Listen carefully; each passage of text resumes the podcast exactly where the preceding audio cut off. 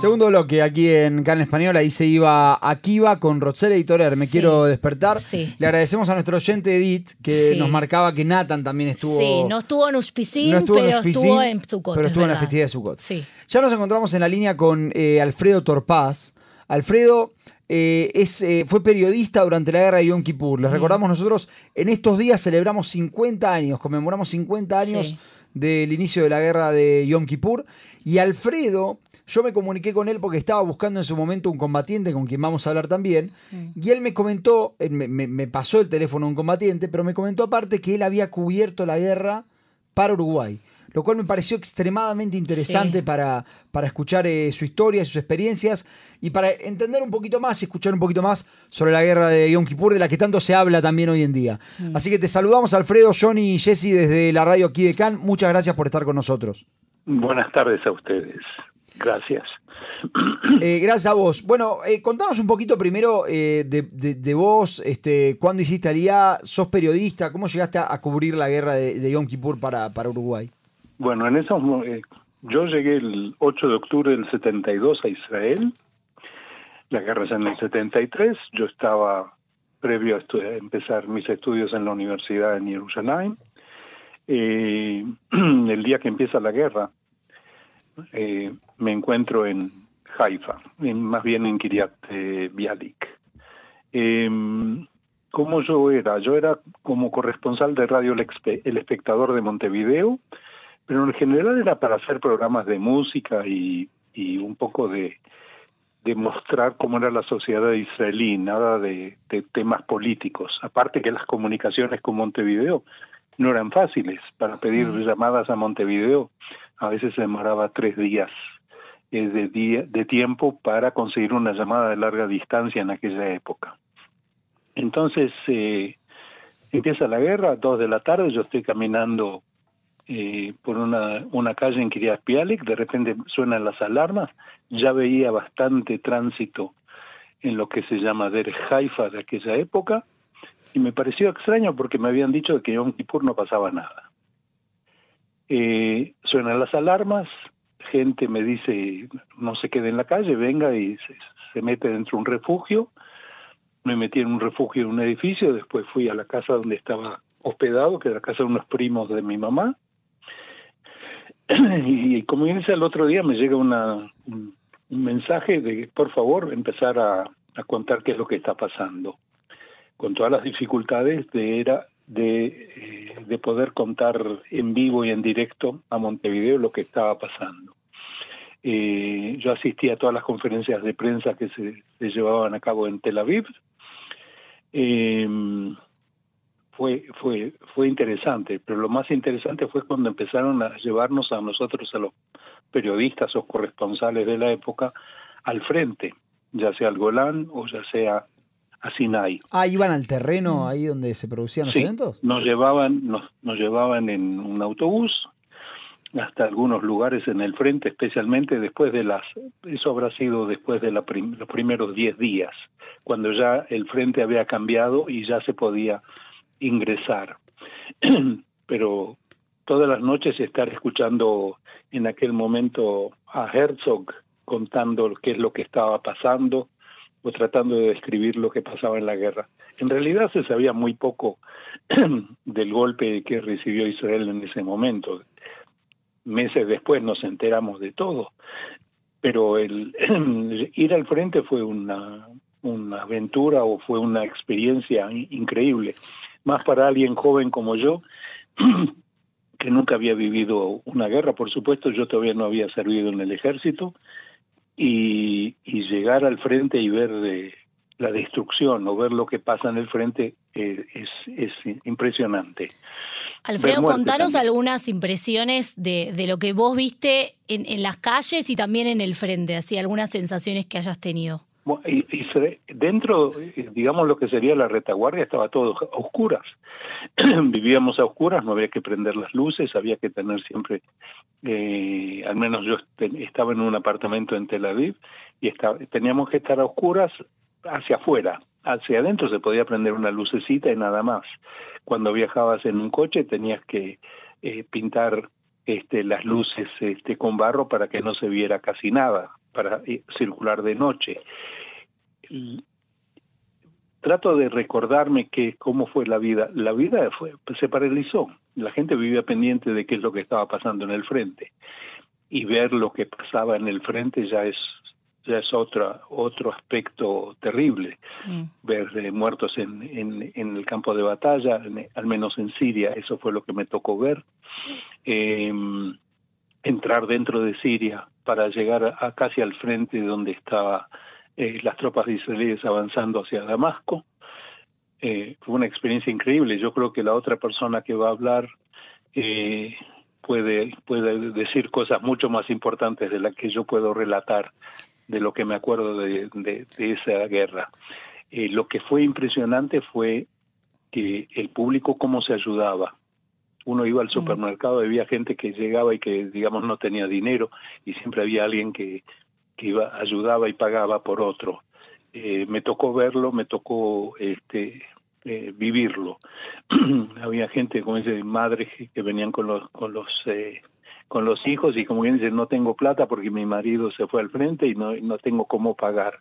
Y la gente ayudaba mucho. O sea, es una experiencia en ese sentido que se ve como el pueblo este, se unió y demostró una solidaridad impresionante porque fue fue todo un fueron cuántos casi 18 19 días mm. muy duros hasta que se llega al, al armisticio o al cese del fuego y después uno empieza a enterarse de las dimensiones de lo que fue el desastre.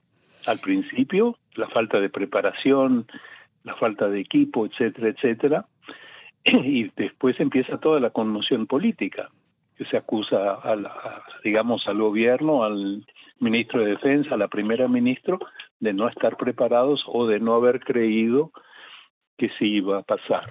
Eh, es, es un periodo muy, especial. Eh, Alfredo, recién dijiste que vos todavía no habías servido en el ejército. ¿Cuántos años tenías cuando, cuando te tocó cubrir esta guerra?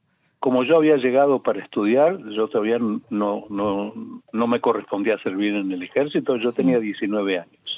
¿Y cómo era todo? Sí, la verdad, muy, muy joven. ¿Cómo, ¿Cómo fue es, un joven de Latinoamérica de 19 años cubriendo una guerra? Que venías de, otro palo también vos. Este, totalmente. Primero, primero es la sorpresa, que no sabes qué es lo que está pasando, o no sabes cómo entender lo que está pasando. Hmm. Primero. O sea, hay una alarma antiaérea. Y eso en Yom Kippur. O sea, ese es el ¿Viniste solo vos? ¿Perdón? ¿Viniste solo vos? Eh, ¿Hiciste sí. solo? Sí. Ah. Este, lo que coincidió fue que mi mamá llegó cuatro días antes. Mm. Entonces mi mamá pasó la guerra conmigo. Mm. Quiere decir que, como dice, el problema era avisarle a mi papá en Montevideo que estábamos bien. Claro. Porque era más difícil la comunicación. Pero de todas maneras, este, fue, un, fue una experiencia impresionante. O sea, ver un país en guerra o ver escenas de guerra para alguien que venía del Uruguay era algo, como dice, solamente las películas. ¿Qué, puedo decir? Alfredo. Qué podía, ¿Qué podía pensar de lo que estaba pasando? Entonces era solamente en base a lo que nos decían en las conferencias de prensa cada noche en Tel Aviv, donde estaba el, general Herzog, venía y nos explicaba. Esa era la única fuente de información que teníamos de qué es lo que estaba pasando.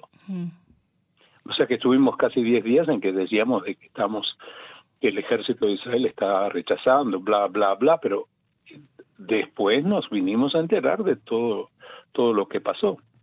¿Ese después fue después de la guerra?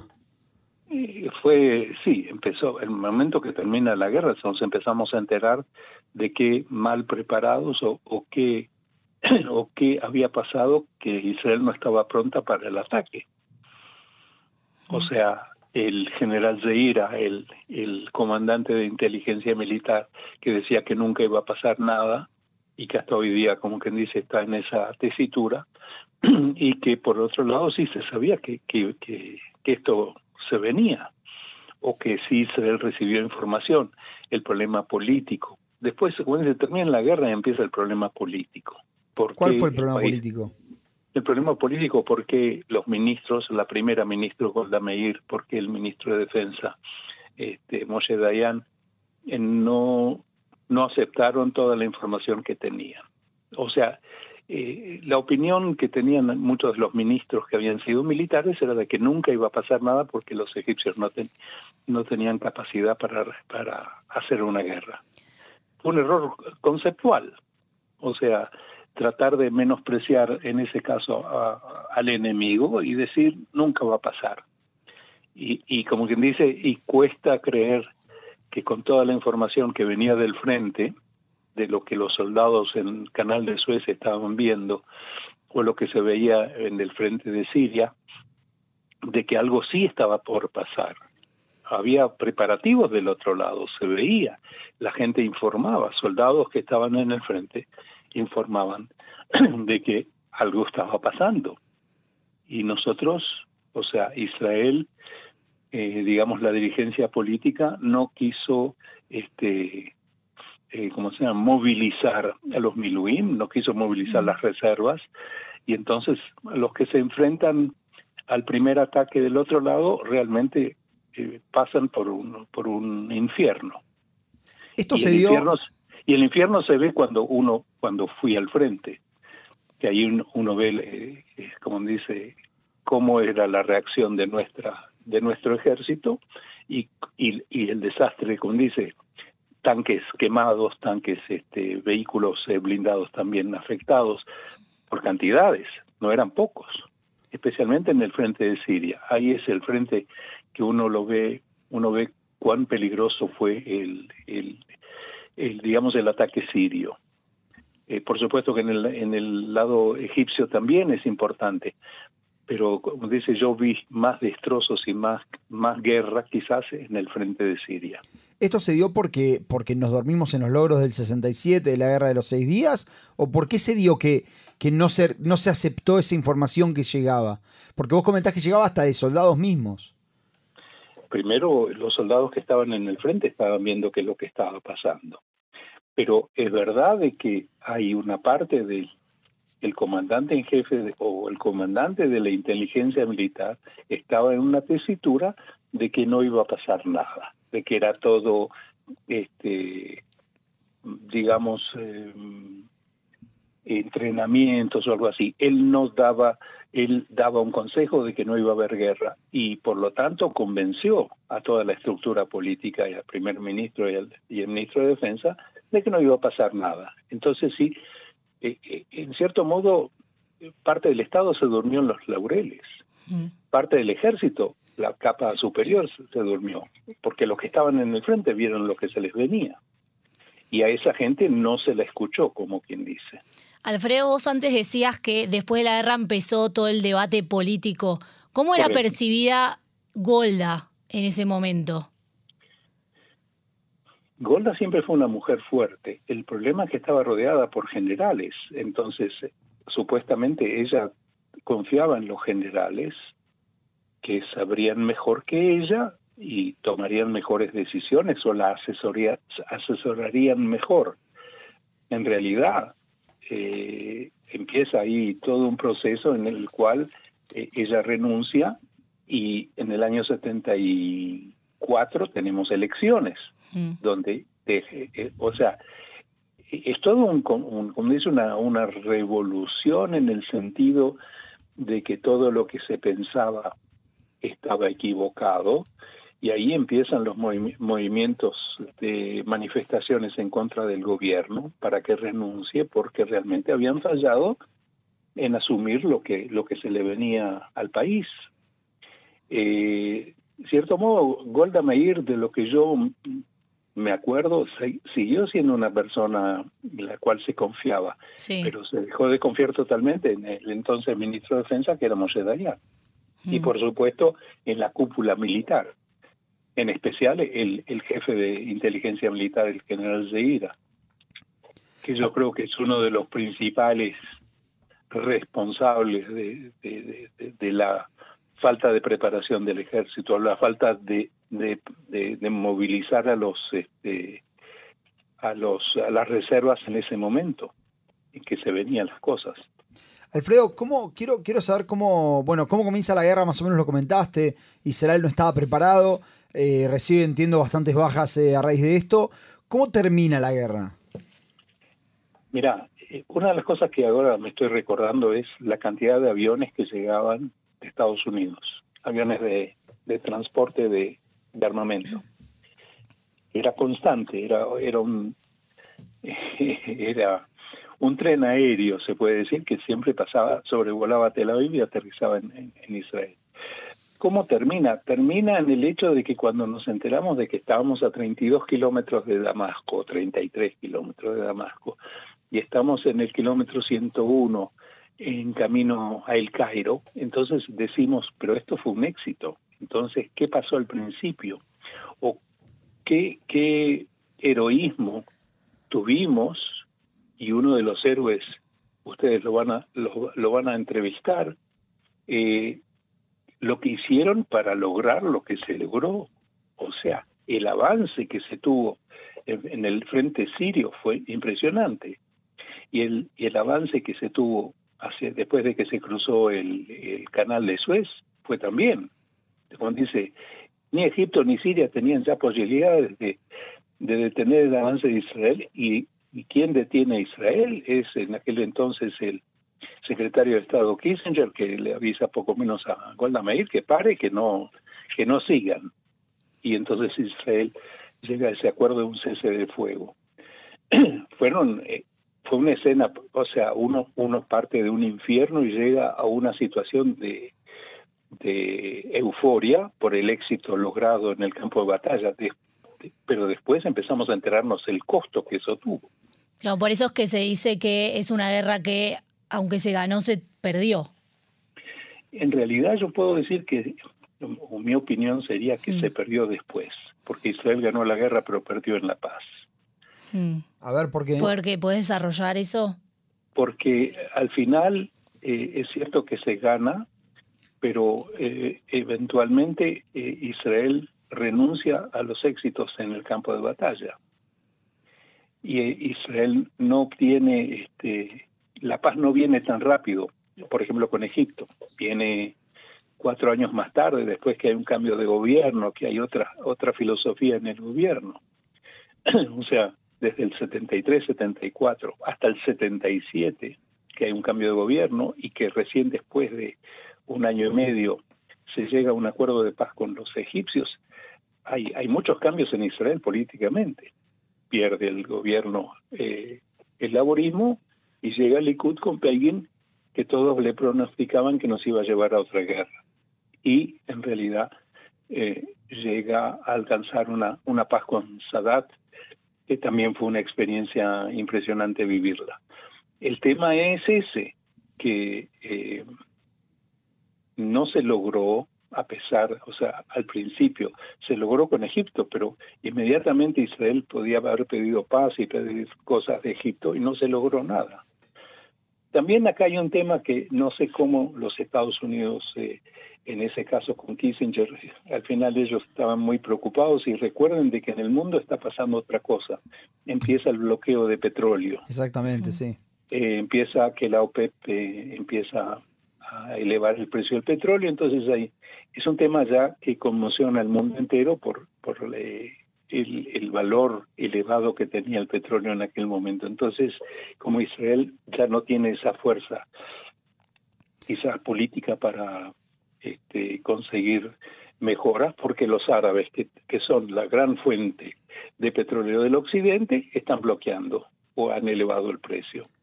O sea, tenemos que, mirar, como dice, un poco, subir un poco en la altura y ver cómo es un conflicto entre Israel y Egipto, Israel y Siria, eh, produce un conflicto económico muy importante en aquel momento.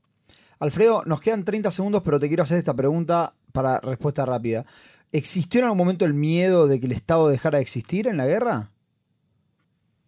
Eh, eh, un momento en que hay un poco de miedo o que uno siente que algo algo raro está pasando o que algo malo está pasando es cuando Diana empieza a decir de que estamos al borde de la catástrofe. cuando Dayan hace esa declaración que, me, que, después uno dice para qué la hizo, él, él fue el más miedoso de todos. Claro. Cuando él dice que estamos al borde de perder el, el Estado. Sí, la tercera casa creo que dijo. Es algo así. Mm. Sí.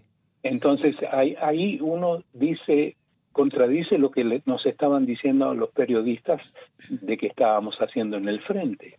O sea, es una expresión que contradice lo que en aquel momento nos estaban intentando informar para informar al exterior. Genial. bueno. ¿te acuerdas? O sea, estaban o los egipcios y sirios diciendo lo que estaba pasando o Israel decía. Israel decía muy poco. Claro. Claro. Alfredo, tenemos que dejarlo acá porque se nos termina el tiempo, pero te agradecemos mucho. Muy interesante. Y la verdad, muy, muy, interesante, muy interesante. Sí, podríamos seguir una hora más. Muchas gracias. A las órdenes y que, tenga, y que tengamos Haxameach. Haxameach para vos también.